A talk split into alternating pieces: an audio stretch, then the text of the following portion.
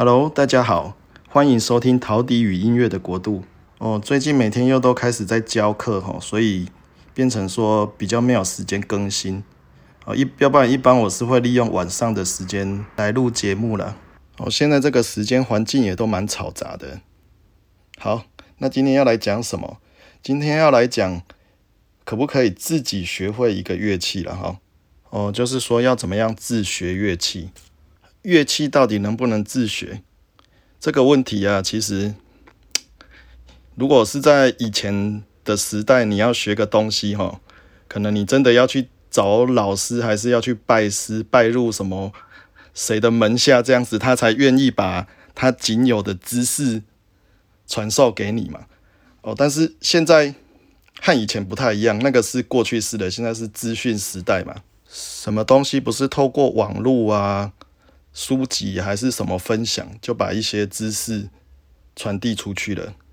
但是知识这种东西是不是应该要免费提供？哦，这个问题我们以后有机会再来讨论啊。好，所以乐器可不可以自学？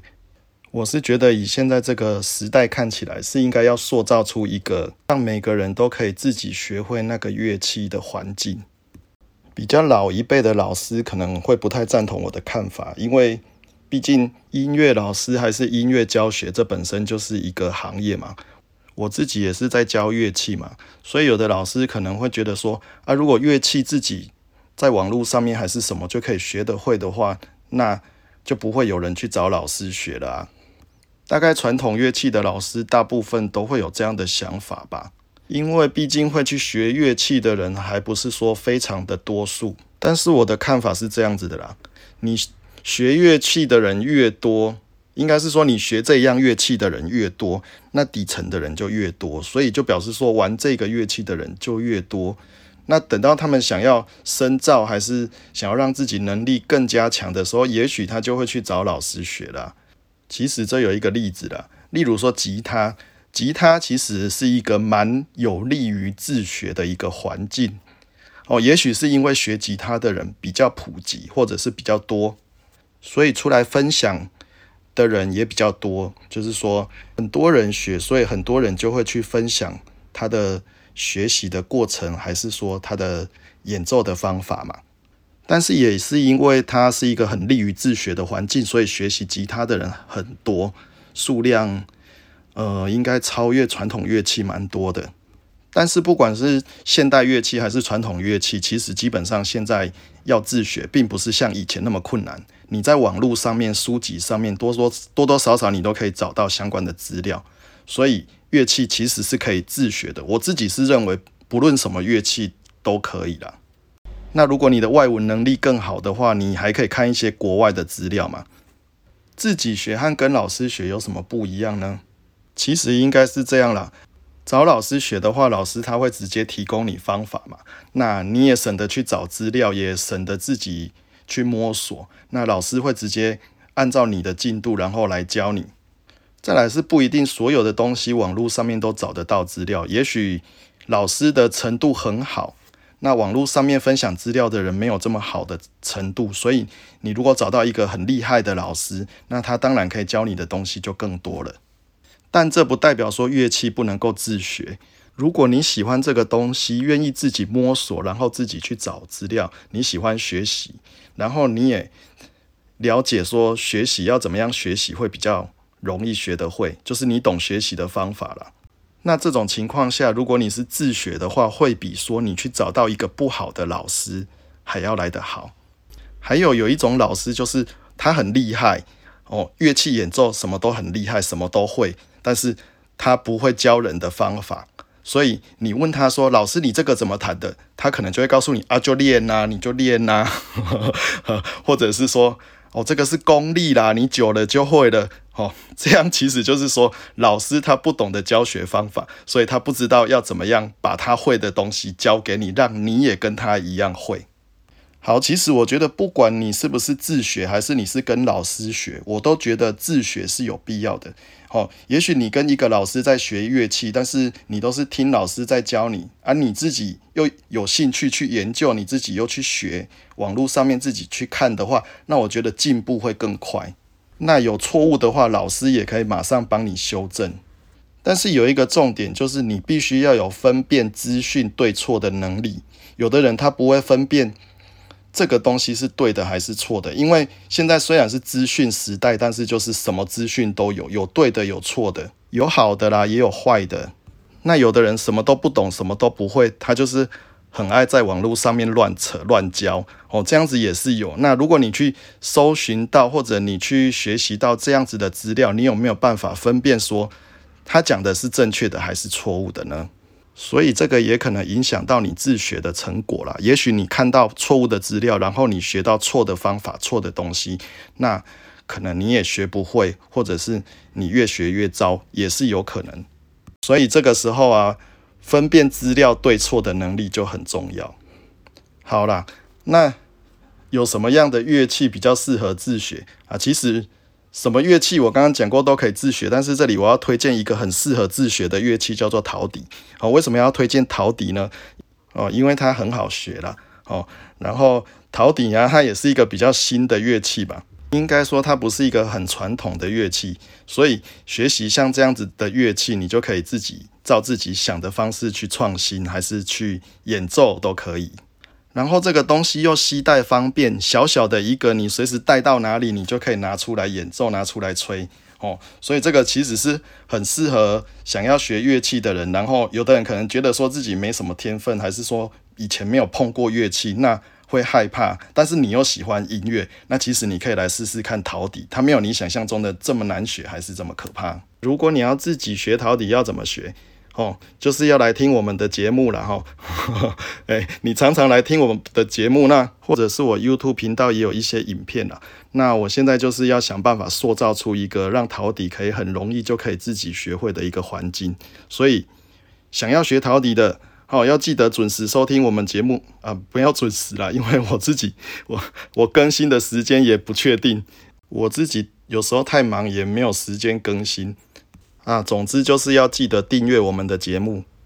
好，那要怎么样自学乐器呢？哦，第一个就是你自学的时候，你的心态很重要啦。哦，如果你觉得你什么都会了，那你要学一个东西，其实你也学不到什么，因为你会觉得你自己都会了嘛。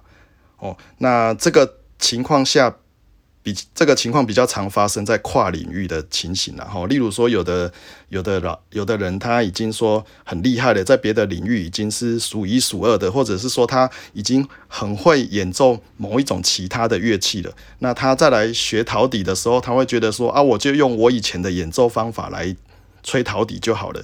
哦，其实很重要的一点啊，呃，用小提琴。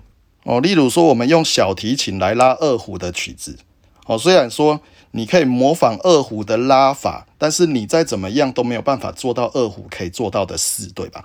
那如果你用二胡来拉小提琴，你也永远没有办法用二胡做到小提琴可以做到的所有的事。每个乐器哈有每个乐器的特性跟演奏方法啦。哦，如果你是用吹直笛的方式来吹陶笛，那你的陶笛听起来就会比较像直笛一点。哦，那如果你是用萨克斯风的方式来吹陶笛，你的陶笛听起来就会比较像萨克斯风一点，哦，它就会不太像陶笛。所以说跨领域的时候，有时候你要调整一下自己的心态，毕竟说，呃，隔行如隔山，乐器也是你隔了一个乐器，那其实有可能完全不一样，那有可能这个乐器是这样子的，那个乐器是那样子的，还是要有专业，哦。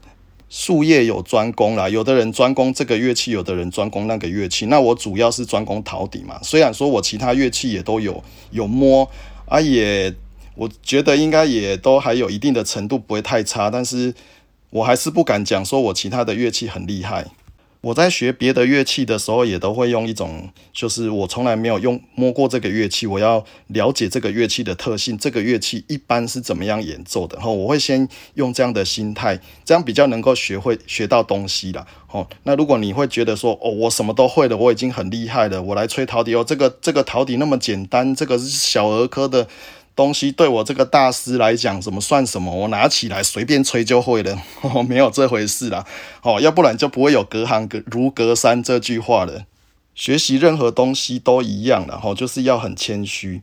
哦，其实谦虚的人不是因为他不懂，而是因为他懂，所以他了解到，呃，他不是什么都知道，哦，所以他就会比较能够接受一不一样的观念，新的观念也好，旧的观念也好，其他人不同的想法也好。那有的人他没办法接受别人的观念，他觉得自己很厉害，其他人讲的都是蠢蛋，哦，其他人都是都很笨，都是蠢蛋啊，哦，讲那些东西他根本就不屑一听嘛，哦，那这样子其实就不够谦虚了，吼。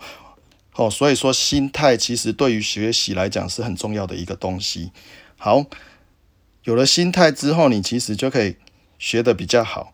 哦，那首先我是觉得说，你可以先找一些相关的资料。哦，例如说网络上面啊有没有教学啊，然后外面有没有卖书籍啊，有没有教人家演奏这个乐器的书啊？哦，你都可以先买来。哦。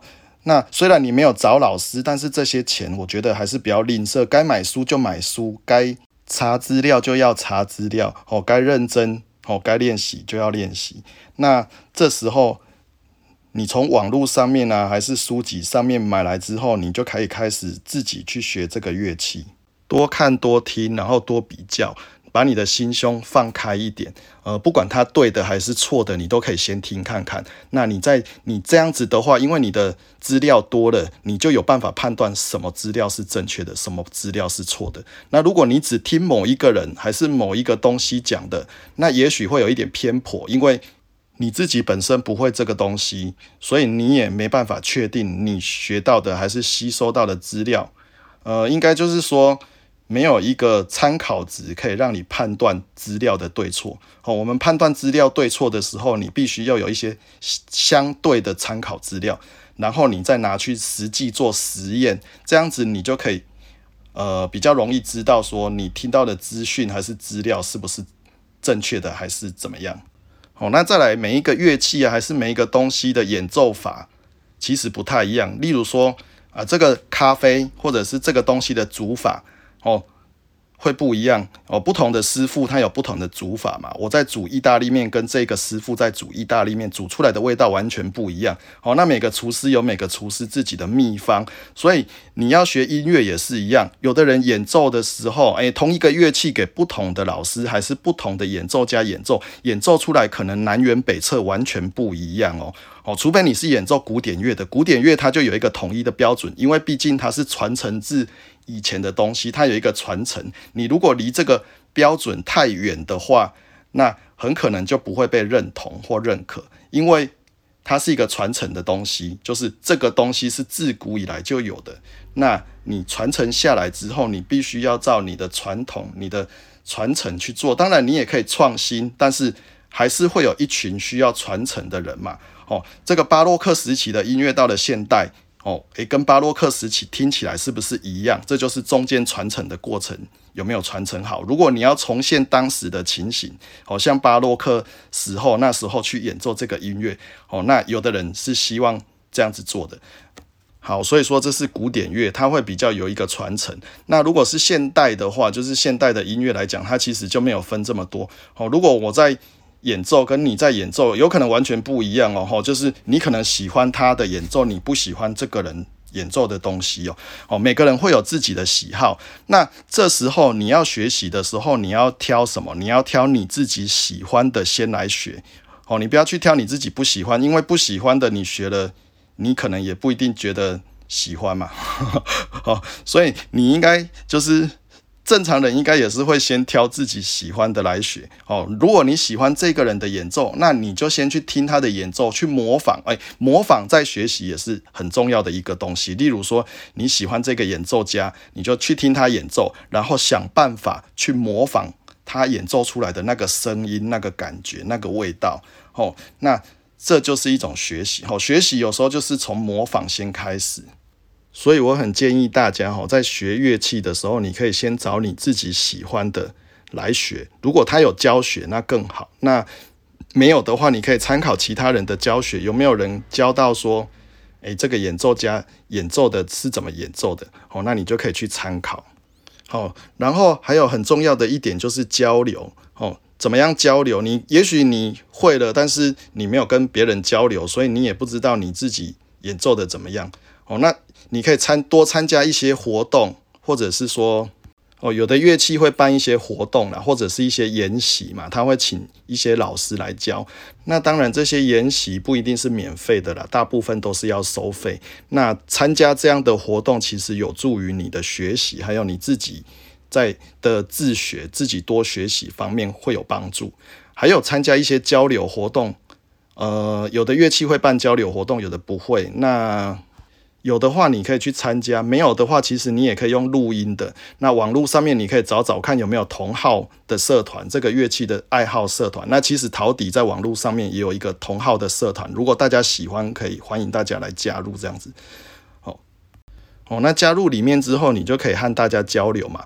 哦，那有一个方法可以让你进步很快，就是录音，就是把你演奏的东西啊。哦，那你要把它录下来，放到网络上跟人家分享，或者甚至说你录下来之后问别人去请教别人说啊，我这样子吹好不好？有没有什么问题啊？那这样子你可以学到很多东西哦。所以其实这牵涉到一个东西叫做不耻下问。不耻下问不是一个很丢脸的行为哦。什么叫不耻下问？不耻下问的意思就是说啊，你去向一个学问还是学士或者是地位。不如你的人，哦，学问、学识、地位什么？你觉得他可能不如你，你可能学问比较好，你的地位也比较比较高，哦，但是你去向不如你的人请教，哦，你去问他问题，哦，向他请教，从他身上学东西，哦，这个就叫做不耻下问。能够这样子的人，其实我觉得是很值得我尊敬的一一个人了，哈，这样子的人，他一定是学识地位很丰富、很厉害的人，他才会这么做。哦，你不要看会去不耻下问的人，哦，他其实其实会这么做的人，就表示他很愿意去学东西，他也很愿意去听东西，所以他的学问学识一定是很厉害，好会的东西很多，哦，所以这样子的人是最值得我们尊敬的。好，所以如果你要自学的话，那很重要的就是你可能要去问一下别人，哦，我刚刚说的不耻下问，哦，这样子的话。会有帮助你自学，你能够这样子，我相信没有什么是你没办法自己学会的啦。那之所以会这样说，就是希望大家在学习之外，还要去问别人，不管他是比你厉害的，还是比你差的，哦，那他如果是很厉害的老师，还是大师，你当然他愿意跟你讲的话，你就要尽量去问，然后尽量去吸收，尽量去学。哦，那如果他没有。那么厉害，也许他会你不会的东西，那这时候你也可以去请教他。哦，这是学习嘛？